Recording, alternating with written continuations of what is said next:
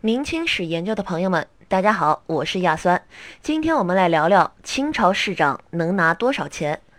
三年清知府十万雪花银，出自《儒林外史》，假托是明代，但实际反映的是清朝雍正到乾隆年间的官场情况。十万雪花银肯定很多，但具体有多少，大概今天人就不太清楚了。顺治到乾隆年间，银一两折算一千文钱，也就是一贯钱。基本的米麦价格。顺治至乾隆每担折钱一千文，也就是一两。中国历代粮食亩产研究里说，一担米约重一百五十三点五斤，但是这个斤不是现在五百克的斤，而是明代的五百九十四点六克的一斤。一担米大约在九十二到九十四公斤左右，所以一担米大约是今天的一百八十八斤。为什么要算米价而不是银价？因为从古到今，米的价格相对于其他商品稳定，又是生活必需品。中国历朝历代的穷人占多数，吃饭是基本问题，也是最大的问题。清朝是银本位，不像今天白银只能用来做首饰或工业品。相对的，要算白银，那就差太远了。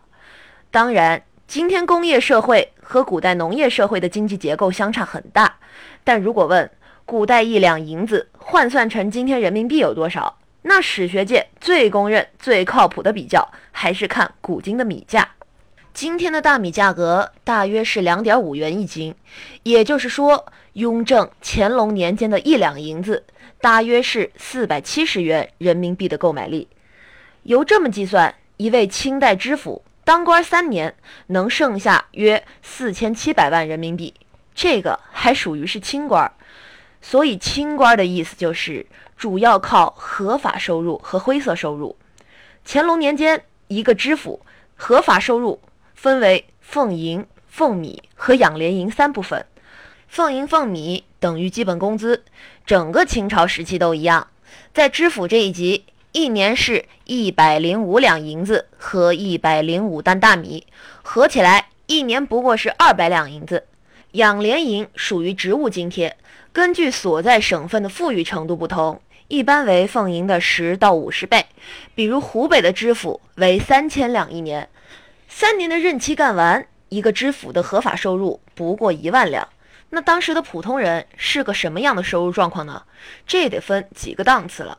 第一档次，糊口、厨房帮工、旅店工等技术难度不高的闲活儿，工资大约每个月零点五两左右。当然，根据地域。城乡会有稍许的差别。第二档次温饱，也就是有技术性的工作，比如木工、厨师或者建筑工，工资在富裕的江浙或者物价高的东北，大约每月是一点二两银子左右。一般的中国人在那个时代，一年到头也就赚到个十多两银子，基本没什么剩下的，也根本没有积蓄。知府的合法收入三年一万两，按我们前面的算法是。四百七十万元够花了吗？不够花。一个知府一般要养六个以上的师爷和三十个左右的仆人，还有老婆、小妾、儿子和打秋风的亲戚。光这些人的花费啊，三年就得要几千两，所以还必须得有灰色收入。这灰色收入多了，过节过生日，下属的官员都会孝敬送礼，税收时多加一笔也是惯例。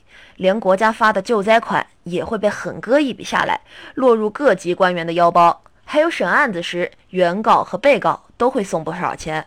而上边的这些贪污举措，几百年里都形成了常规。